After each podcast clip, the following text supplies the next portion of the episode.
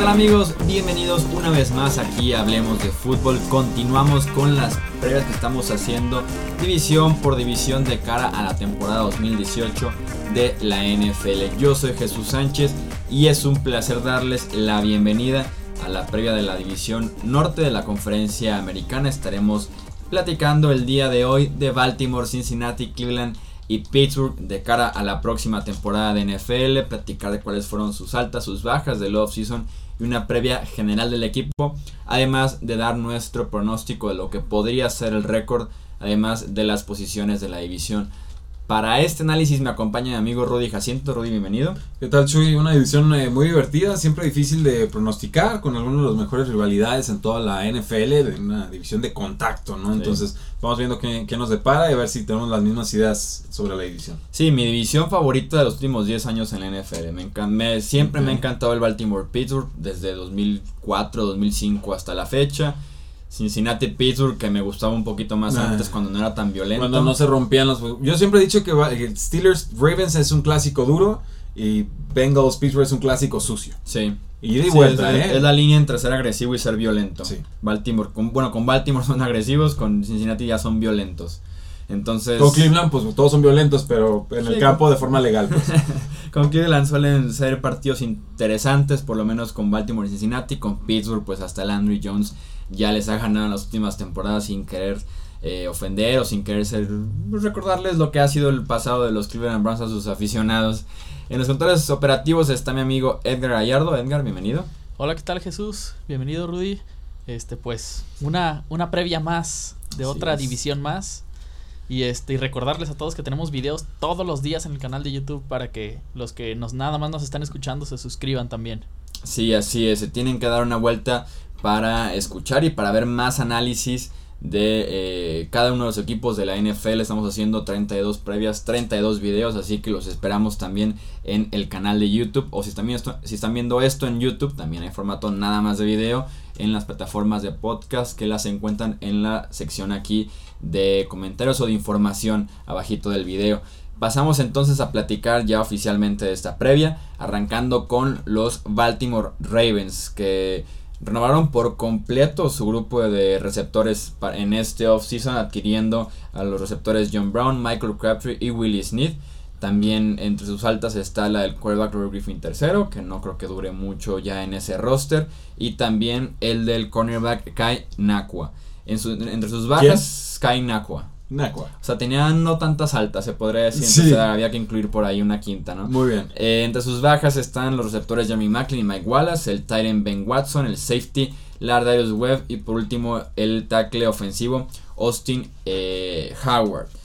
Hemos platicado anteriormente aquí en este podcast la pesadilla que ha sido prácticamente Joe Flaco para los Ravens en los últimos años, pesadilla por lo que cobra y por lo poco que sí, ofrece eh, adentro del campo por lo menos mejoraron y bastante sus receptores, ¿no? De tener a Mike Wallace y Macklin que parecían ya cartuchos eh, quemados, a Kamara Aiken por ahí como principal receptor en varias semanas. Eterna promesa. Sí, ahora tiene a Michael Crabtree que viene de dos, tres temporadas buenas en Oakland, John Brown que tuvo un buen 2016, un muy mal 2017 y Willie Smith que es el mismo caso, ¿no? Muy buen 2016, muy mal 2017. Entonces, por lo menos ya tienes eh, armas, Joe Flaco, para poder hacer algo eh, ahora en la ofensiva de los Ravens. Aquí la pregunta es, ¿va a lograr hacer algo con estas nuevas armas ofensivas o qué podemos esperar Joe Flaco? Que los primeros reportes en Training Camp son que luce bien, ¿no? Que ha sido su mejor Training Camp prácticamente desde 2012, ¿no? ¿Quién que sabe por que qué? firmó ese contratazo. Sí, que, qué raro, ¿qué lo habrá motivado para finalmente superarse en los emparellados? ¿no? Leí, no, ¿Quién sabe? Leí un reporte así que decía que Joe Flaco se juntó con sus receptores semanas antes de reportarse a Training Camp, que es muy normal en la NFL. Y si decían, es la primera vez que Joe Flaco organiza un mini campamento Ah. patrocinado por él con sus receptores Sí. desde que firmó ese contrato con Ah, mira, bueno, para los que están viendo video, mira, yo creo que les está asustando mucho con el muchacho Lamar Jackson, pero está bien, es válido y se vale pelear por tu puesto. Lo vimos el año pasado con Alex Smith y los Kansas City Chiefs. Ujú. Bueno, te llega el novato estrella con toda la promesa de ser el titular y viene por tu puesto, eh, o, o luchas Sí. o te vas. O Entonces, te reivindicas o o, te reivindicas. Y, y a veces, aunque luches y hagas una buena temporada, finalmente solo te va a valer para firmar un buen contrato con otro equipo. Entonces, eh, me da gusto que Joe Flaco esté trabajando bien y que se esté entendiendo con sus receptores. A mí, creo que el jugador revelación en este equipo puede ser John Brown, es un jugador que a mí me ha fascinado desde siempre. Una mezcla así medio perversa, demoníaca entre Antonio Brown y Brandon Cooks, pero solamente cuando está sano, que es una vez cada nunca. Eh, Willy Sinai me gusta mucho, un receptor muy capaz, empezó suspendido la temporada pasada y ya nunca encontró su ritmo con los New Orleans Saints, muy desplazado por lo que ya estaba haciendo Alvin Camara en zonas cortas. Y lo de Michael Crafty que a mí me parece un aciertazo total, un receptor eh, profundamente talentoso, sobre todo en la parte de zona roja. Yo no termino de entender por qué los Oakland Raiders lo dejaron ir en, plenitud de condiciones todavía. Creo que va a ser claramente el receptor número uno de este equipo. Y detrás de ellos también hay, novatos eh, bastante, bastante eh, prometedores, pero creo que no serían de tanto impacto en esta temporada. Las alas cerradas, Chuy, hay dos alas cerradas. Eh, novatos, alguno de ellos puede trascender, 400, 500 yardas, 3, 4 touchdowns. La necesidad está ahí. Creo que, creo que de Mark Andrews no podemos esperar eso porque realmente nunca fue tan atlético y tan productivo en ese sentido en Oklahoma. De Hayden Hurst creo que sí podríamos verlo por lo menos al final de la temporada eh, con buenos números y más porque él mismo ha admitido que tiene la presión porque tiene 25 años y dice yo entiendo que tengo la presión de producir desde ya, entonces como que tengo un compromiso extra. juega béisbol, ¿no? Sí, juega otro deporte, entonces pues, llegó tarde. Y con la ventaja de que también tiene un juego por tierra que la temporada pasada explotó como sin querer queriendo Alex Collins, que venía de ser cortado. Muy, muy subestimado el, Alex Collins. Y regresa aparte Kenneth Dixon de suspensión. Sí, que a mí es un jugador que a mí todavía me gusta. Ahorita está con una molestia en el isquiotibial. No es la mejor forma de empezar training camp. Creo que él y lo que es Javoris Allen o Buck Allen se estarían peleando las terceras oportunidades.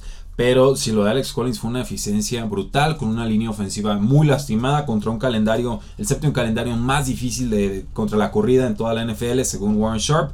Eh, un nivel de eficiencia, nivel Todd Gurley, nivel Ezekiel Elliott, nivel Dion Lewis. A ese nivel estamos hablando con Alex Collins. Creo que en la medida en la que los Ravens se apoyen en Alex Collins, mejor les va a ir. Vienen de una temporada, Chuy, en la que terminaron con récord de 9 y 7. Con altibajos, si tú quieres, pero con una defensiva espectacular, que no ha tenido muchas bajas de este año anterior a, esta actual, a mi parecer.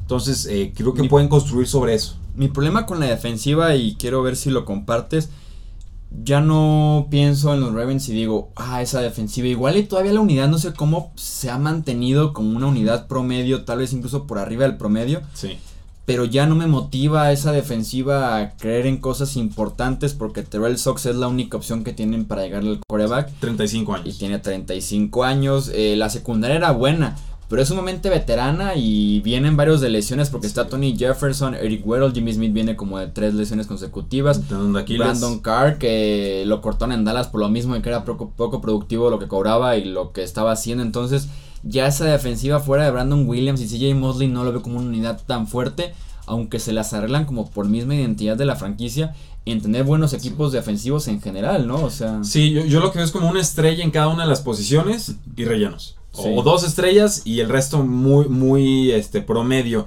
Porque también podríamos hablar, por ejemplo, de CJ Mosley, que es uno de los mejores linebackers, a, mi parecer, pero perdió su pareja de baile Zachary Orr, que era el líder en tacleadas de los Ravens, y no creo que hayan encontrado un sustituto. Entonces creo que por ahí los safeties van a tener que levantar eh, la mano, el año pasado, bueno, 41 capturas de mariscal de campo. Dices, bueno, ¿cómo lo hicieron? No sé, le pegaron 41 veces a un mariscal de campo. ser buenos. Diseño de jugadas. No sé cómo. Sí, este, y un diferencial de más 17 en entregas de balón. Cuando recuperas el balón 17 veces más de lo que lo entregas, este, vas a tener buenos resultados. Es casi una garantía porque es de las estadísticas que más se correlacionan con las victorias, ¿no? Y también tuvieron 8 touchdowns en equipos especiales. Y los equipos especiales de los Baltimore Ravens son de los mejores entrenados en toda la NFL. Entonces, si usamos la, es la especialidad de John Harbaugh, viene de ser entrenar equipos eh, especiales. Entonces, si, si tomamos la referencia que terminaron 9-7 con muchos problemas a la ofensiva, con un Joe Flaco a la baja, con algunas eh, defensa a la alza, si quieres, que creo que se puede mantener igual, y una actuación eh, de equipos especiales fenomenal pues yo creo que pueden superar esas expectativas este año. No va a ser bonito, no va a ser vistoso, pero creo que pueden, tienen eh, digamos, la defensa para mantener marcadores apretados y creo que yo Flaco, si encuentra por fin ese ritmo y ese, esos receptores, eh, podríamos estar pensando en una temporada de 10 victorias. El over-under está en 8, yo puesto por un 9-7, creo que hay para pensar en un, en un 10-6. Yo iría por el push, a mí se me hace muy Sí, el 8 es buen número. Así, yo los veo, o sea, sí lo veo como tú de, ok, si lograron esto, ¿por qué estarían regresando si vemos una mejora total en el juego por tierra, en los receptores? Creo que la defensiva no va a cumplir tanto como lo hizo la temporada pasada, que sí es un esquema brutal el que tiene Baltimore desde hace varios años a la fecha. Y creo que mm, pues me cuesta trabajo Sí. creer en Joe Flaco. Doceavo calendario más fácil de la. NFL según eh, Warren Sharp. Entonces, está, está facilito. Pasamos entonces a los Cincinnati Bengals, que más o menos a como escuché, cómo planteas tú a los Ravens, como se puede decir que mm, tus Ravens son mis Bengals en este Ah, ver, caso. te eh. Yo escucho, veo a los Bengals con la posibilidad por ahí de colarse. Ah, eh, postemporada. a postemporada, Ah, como un equipo que podría ser interesante entre los 9, 7, 10, 6, que como vemos la americana podría ser suficiente eso. Bueno, eh, yo lo primero que te diría es te recomiendo ir corriendo a tu casa de apuesta más cercana porque la línea over-under de victorias Ajá. está en 6.5. Les ven mejor a los Bengals Bueno, de lo que, si de pones, lo que creen. ¿eh? si pones en Las Vegas. 125 cobras 100 pagando el, over, si pagas 100, 100 cobras 105 pagando el, el under. ¿eh? Yo creo que si estás así férreo, eh, y, y puedo ver por qué, porque hay mucho talento en este roster. Sí, mis amigos de Las Vegas los están eh, por ahí demeritando a, a los Bengals que el- en el offseason tuvieron un offseason calladito en el tema de altas. Trajeron a Chris Baker, defensive tackle, Matt, a Matt Barley como quarterback eh, suplente, al linebacker Preston Brown y a los tackles ofensivos Cordy Glenn y Bobby Hart. Entre sus bajas está el centro Russell Bodine, el running back Jeremy Hill, el quarterback AJ McCarron, el linebacker Kevin Minter y el cornerback Adam Pacman Jones que ya se dedica a pelearse en aeropuertos, ¿no? Más que- También. más que jugar fútbol americano actualmente como agente libre. Aquí el punto más importante es que Cincinnati reforzó su línea ofensiva. Sí. Cincinnati fue un desastre la temporada pasada porque no había línea ofensiva. Hemos visto cuando tienen a guardias de élite, a cuando tienen a Andrew Whitworth. La temporada calibre MVP, prácticamente que nos entregó Andy Dalton durante tres meses. Entonces viene Billy Price en el draft eh, para jugar la posición de centro. Llega Cordy Glenn, que no es un tackle ofensivo de élite, pero sí un Es- buen te titular. cumple, te Sí, es un buen le salió muy barato al equipo. Tienen a Jake Fisher ya en su cuarta temporada como tackle derecho. Entonces creo que la línea ofensiva de Cincinnati mejora bastante en este offseason. Y eso me parece la clave para darle confianza y tiempo a Andy Dalton. Y para desarrollar eh, a dos jugadores que creo que van a ser claves la próxima temporada para Cincinnati. El corredor Joe Mixon, que ya dijeron que viene en un mejor estado físico, que se reportó muy bien a los training camps y que él tiene el potencial para correr y recibir sin ningún problema también el balón, para estar prácticamente ahí eh, las tres eh, oportunidades. Y el olvidado John Ross, quien fue el- su primera ronda la temporada pasada, que fue prácticamente un desastre entre lesiones, entre que como que no quería jugar. Jugó 30 snaps. Marvin Lewis lo sentó. Sí, y tuvo un fumble en una reversible. o sea, y tuvo cero recepciones, cero Sí. recepciones como novato. Creo que va a ser el año en el que veamos eh, a Joe Mixon, a John Ross, renovar la ofensiva de Cincinnati, darle muchísima velocidad a lo que ya tienen, que es un AJ Green sumamente eh, dominante en, en su posición de receptor. A Giovanni Bernard también como un jugador muy versátil, de, de rutas cortas, pero también muy productivo. Sí, es, es muy intrigante el equipo. El año pasado estábamos hablando de qué pasará con estos equipos que tienen más líneas ofensivas, pero mucho talento. Y eran los Cincinnati Bengals por un lado y eran los Gigantes de Nueva York por el otro. Bueno, a los dos les fue de la patada. Señal clara de que en esta liga, si no tienes línea ofensiva, prácticamente la derrota está asegurada. Ambos equipos reforzaron sus líneas ofensivas. Ahorita nos vamos a enfocar con los eh, Cincinnati Bengals. Hubo un cambio de coordinador ofensivo después de la semana 1. Una pésima actuación de 0 a 20 contra los Baltimore Ravens. Cambian a Bill Lazor. No cambia mucho el esquema ofensivo a mi parecer. Siguen abusando de eh, AJ Green. Hay que encontrar una segunda opción de pase. Puede ser Tyler Eifert que ya se está reportando sano a los entrenamientos, aunque lo van a llevar muy, muy, Que se muy lento. así nada más. ¿no? Sí, por favor. Puede ser John Ross, que por algo para pagar una primera ronda en el draft anterior. Eh, puede ser Brandon LaFell una vez más.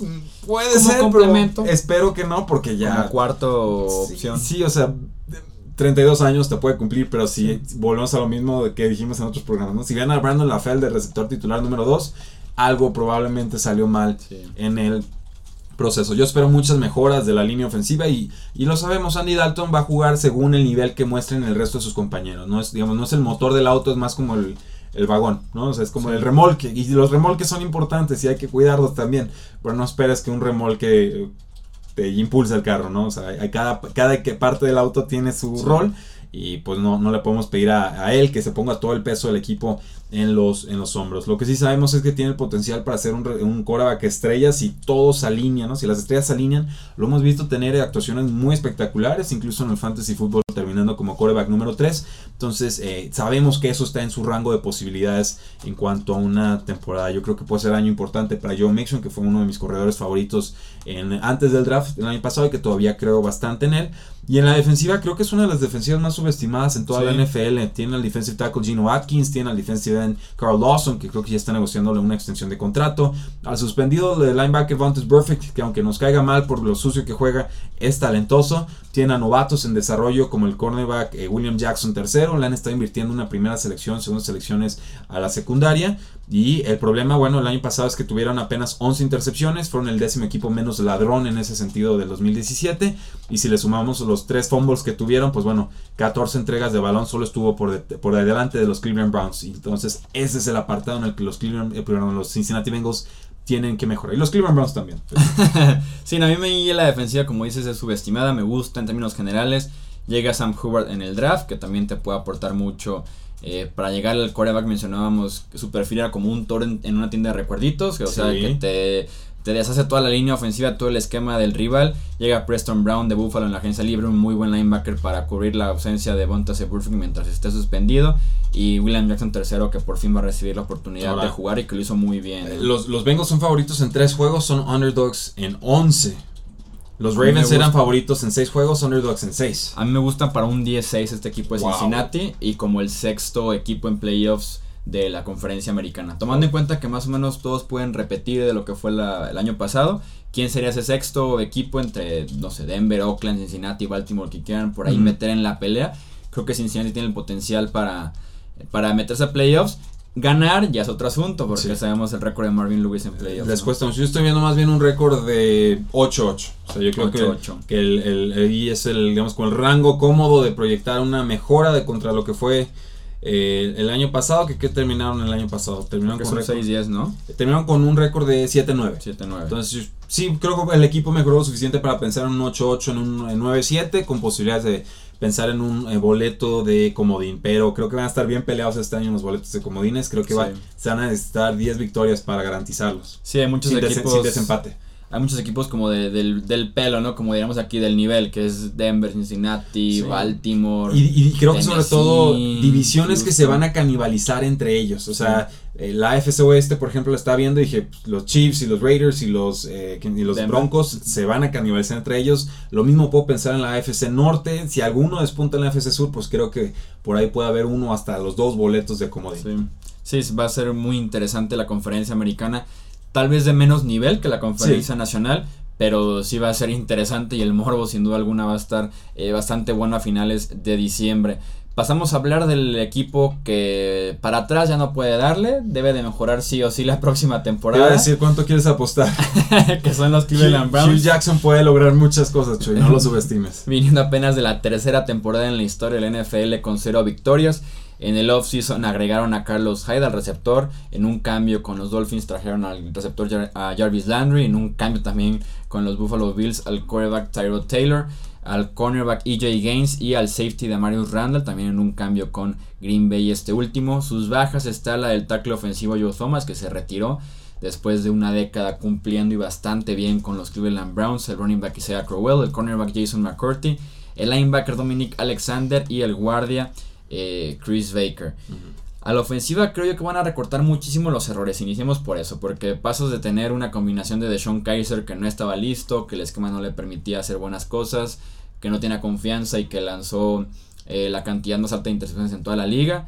De tener también a Cody Kessler y demás, a tener por lo menos la estabilidad de Taylor, que es lo mínimo que te puede ofrecer Taylor, que es estabilidad en la posición de quarterback porque no regala el ovoide y porque es seguro por lo menos para conseguir 2-3 yardas y no de lanzar 2-3 intercepciones. Entonces en ese eh, aspecto la ofensiva creo que va a recortar muchos errores y que además creo que esta misma ofensiva te puede correr bastante bien la bola. Probablemente uno de los 5 o 6 mejores equipos que creo yo lo pueda hacer en 2018 con la combinación de Carlos Hyde y Nick Chubb se podría decir exclusivamente para correr por el centro, para conseguir yardas cortas, para conseguir esas yardas difíciles entre los tackles. y eh, la versatilidad de Duke Johnson para recibir el balón viniendo del backfield. Entonces la ofensiva por lo menos debe dar un paso adelante y creo que yo bastante importante. Sí, y bueno, el año pasado terminaron con 0 y 16, este año el over-under está en 5.5 victorias según Las Vegas, eh, más castigado el over, o sea que la gente está emocionada con los Cleveland Browns, creen que pueden ganar 6 o más eh, partidos. En primero, lo primero, Hugh Jackson es de lo peorcito en cuanto a head coaches de la NFL. Es un, es un entrenador que no me canso de decirlo. Le encanta mandar a los jugadores que según él no le cumplen abajo del camión. Les da confianza y al día siguiente los apuñala en los medios. Eh, no me gusta nada. El coordinador defensivo Greg Williams también decimos el, que manda los safeties 30 yardas para atrás. luego quiere que le aplaudan cuando claramente no, no funciona el asunto. Cleveland tuvo un menos 28 en diferencial de entregas de balón, menos 16 en diferencial de capturas de, de mariscal de campo o de sacks. Eh, tuvo un touchdown a favor en equipos especiales, tuvo 6 en contra. Entonces son números que con los que es imposible realmente competir en forma digna. De todas formas, eh, hubo partidos en los que Cleveland estuvo eh, peleando y estuvo competitivo hasta llegar al cuarto cuarto y contra equipos como Detroit, contra equipos como Pittsburgh, contra equipos como Minnesota. Y estamos hablando de, de equipos que llegaron lejos en eh, postemporada. Van a tener el octavo calendario más complicado según Warren Sharp. Esto me preocupa mucho si fuera aficionado de los Cleveland Browns. El único juego fácil que yo veo en su calendario es una semana 3 contra los Jets y quizás una visita por ahí la semana 7 a los Tampa Bay Buccaneers. De ahí en más los veo prácticamente no favoritos en todos sus duelos. Sí espero la mejor ofensiva que estás comentando. Creo que él, puede alcanzar las 3.500 yardas, quizás acercarse a las 4.000 eh, Taylor si le permiten finalmente soltar un poco más el brazo.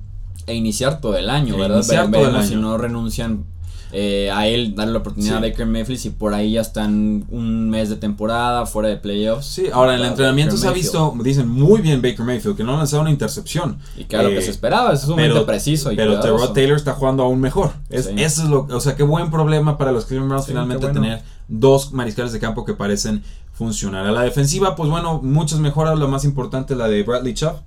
Perdón, no, Bradley Chubb ya con Cleveland, eh, con Denzel Ward. Debieron haber tomado a Bradley Chubb, pero bueno, ese es eh, artículo para otro día.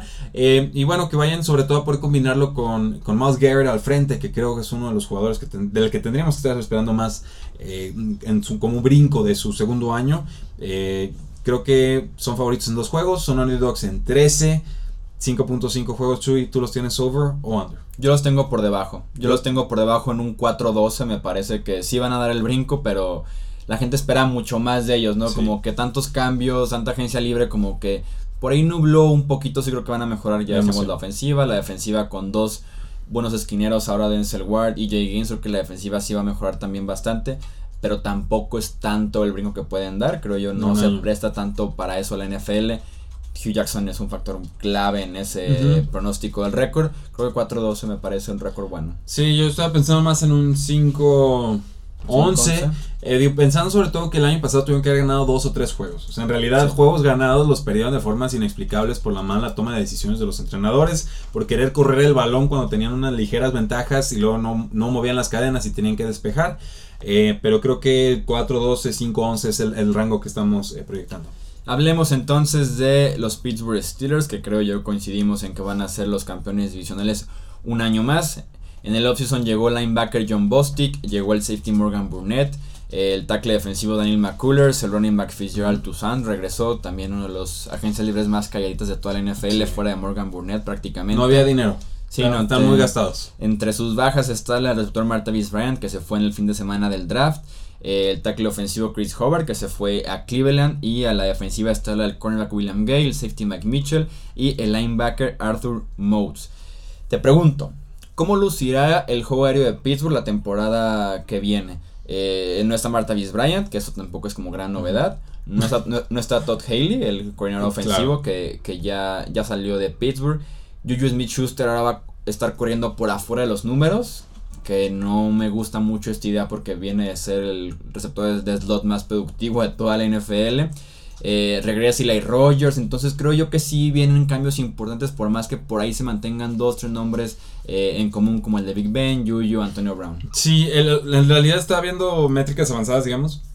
Y lo que le gustaba mucho hacer a Todd Haley era lanzar desde formaciones eh, muy particulares, formaciones con dos corredores o formaciones con dos alas cerradas y estas no les daban buenos resultados, en realidad fueron más efectivos con formaciones eh, más bien de un corredor con dos alas cerradas y dos receptores. Haley, no sé si sabía esto o no, pero no, no lanzaba mucho desde esta formación. Creo que Fischner lo puede aprovechar más, que es el nuevo coordinador ofensivo. Yo esperaría ver una, eh, si está sano finalmente. Vance McDonald, el ala cerrada, cerró muy bien la postemporada. Creo que desplazó a Jesse James en cuanto a talento. Me gusta mucho el jugador James Washington como receptor número 3 del equipo. Creo que Juju Smith Schuster va a recibir más de 100 pases esta temporada. Se trata, del, el, nombre del juego se llama que Big Ben y Antonio Brown y Le'Veon Bell estén sanos cuando lleguen los momentos decisivos. Y para ello creo que lo más importante es que dejen de correr tanto con Le'Veon Bell. O sea, yo sé que va a ser muy tentador eh, desquitar el último año que tienen con él, con la etiqueta de jugador franquicia, darle más de 400 acarreos y que atrape mil pases y etcétera. Yo creo que los Steelers no han aprendido la lección desde hace por lo menos tres años, que es abusar y abusar y abusar de Le'Veon Bell y luego no tenerlo en los momentos más importantes. Y luego le echan la culpa al jugador de por qué se rompe cuando en realidad es que el equipo nunca supo protegerlo. Entonces, hay buenos suplentes en la posición de corredores. A mí me gusta James Conner, me gusta eh, un poco menos, pero todavía me gusta este Jalen Samuels, que fue un corredor a la cerrada que tomaron en quinta ronda. Hay que usar a los relevos para que Le'Veon Bell llegue sano a postemporada. Creo que también esto lo dicta el nivel de Big Ben, porque la temporada pasada sí corrió 400 veces eh, Le'Veon Bell pero también porque se ve obligado Pittsburgh a llegar a esa alternativa, porque el inicio de temporada de Big Ben, las primeras 6-7 temporadas. Eh, Aunque te haya bloqueado en Twitter. ¿eh? Aunque te haya bloqueado en Twitter. bloqueado Big Ben. Eh, yo creo que por eso me bloqueó, porque su inicio de temporada fue verdaderamente malo. Entonces, bueno, y te bloqueó y mejoró, entonces igual esa fue la respuesta, no sé. Pittsburgh se vio obligado, ¿no? A empezar a correr y bastante con Livion Bell, que creo yo esta novela se va a extender lo mismo que el año pasado. Al inicio de temporada, justo cuando termine de pretemporada, termine el training camp ya venga la semana 1, creo que es cuando reporta Livion Bell, no creo que se extienda eh, a lo que sea la temporada, no sé cómo... Sí, estoy, estoy pidiendo un escenario muy similar, quizás otra vez una semana 1 bastante lenta que le sufrió bastante el año pasado y de ahí pues ya que sea el Le'Veon Bell que, que, ya conocemos. En defensiva, pues es, el Pittsburgh fue el equipo que menos gastó en defensa en el 2017, perdió su linebacker Ryan Shazier, tienen algunos nombres importantes, eh, los defensive ends Stephon Tweed, Cam Hayward, eh, junto al linebacker externo TJ Watt, creo que son las referencias de la unidad. Necesitan, creo yo, que uno de los siguientes tres nombres dé el estirón, ya sea el cornerback Artie Burns, sea el linebacker externo Bud Dupree o sea el safety Sean Davis. Si alguno de esos tres da el estirón, creo que esta defensiva puede pasar de, de floja a promedio o incluso de arriba de eh, promedio. Y creo que lo que van a hacer es meter más safeties para compensar esta falta de linebackers, porque no, no tienen en realidad linebackers, creo yo, eh, de, ese calibre. Entonces hay que más bien cubrir las posiciones traseras. Yo como lo veo, no creo que los que den el salto tengan que ver con esas posiciones. Eh, específicamente, yo lo veo muy sencillo. Es el linebacker central, que es donde nada más se fue Ryan Shazier y todo el mundo le empezó a correr a los Steelers 200 o 150 ya. Entonces creo que el juego se llama encontrar el reemplazo de Ryan Shazir y si no el reemplazo directo, por lo menos cómo cubrirlo, ¿no? Claro, un sistemas, más pegado. Entre muchos, porque Ryan Shazir realmente es uno de los mejores linebackers de toda la NFL, linebacker joven por lo menos. Y ni John Bostic ni Vince Williams son la solución. No sé si meter a Sean Davis en la caja y, que entre Terrell Edmonds como safety, porque no confío mucho en Terrell Edmonds al inicio de su carrera, por lo menos. Entonces, no veo cómo Pittsburgh haya mejorado en la posición de linebacker para realmente ser efectivos eh, contra el juego por tierra, porque todo dependía de lo que hiciera Cameron Hayward. No, fue un tweet en, 2018 van a enfrentarse al segundo calendario más difícil para defensivas terrestres. O sea, se van a enfrentar a muchísimos buenos corredores Ojo, eh, por ahí pueden quedar evidenciados, por eso es importante que la ofensiva controle el balón y no dejar tanto tiempo en el campo a la defensiva. Pittsburgh favorito en 13 juegos, underdog en solo uno. Yo esperaría un 12-4 para Pittsburgh este año. Me parece muy razonable. Creo yo que les alcanza todavía para ser el segundo sembrado de la americana, pero sabemos que la clave va a seguir siendo el que gane ese partido de temporada regular entre Pittsburgh y Nueva Inglaterra, que el año pasado se les escapó en la yarda 1, ¿no? Eh, eso fue todo entonces por este previo de la conferencia americana de la división norte. Recuerda que en los comentarios nos puedes dejar cuál es tu pronóstico de posiciones para esta división, primero, segundo, tercer y último lugar. Eh, también nos puedes dejar este comentario en Facebook, Twitter e Instagram. Nos encuentran como Hablemos de Fútbol. Además de recomendarles el canal de YouTube y la página de internet hablemosdefutbol.com. Edgar, muchas gracias por estar en los controles operativos. Muchas gracias Jesús, muchas gracias Rudy. Rudy, muchísimas gracias. No, al contrario Chuy, no se despeguen de sus asientos, de sus televisores, de sus monitores, porque nos faltan todavía seis pronósticos y ya vieron que el análisis es muy exhaustivo. Sí, así es, faltan las divisiones, faltan el resto de los equipos en los videos en el canal eh, de YouTube, así que estén muy al pendientes del contenido que estamos generando todos los días. Yo soy Jesús Sánchez, un placer tenerlos aquí nuevamente. Esto hablemos de fútbol y nos vemos en la próxima ocasión. Hasta luego.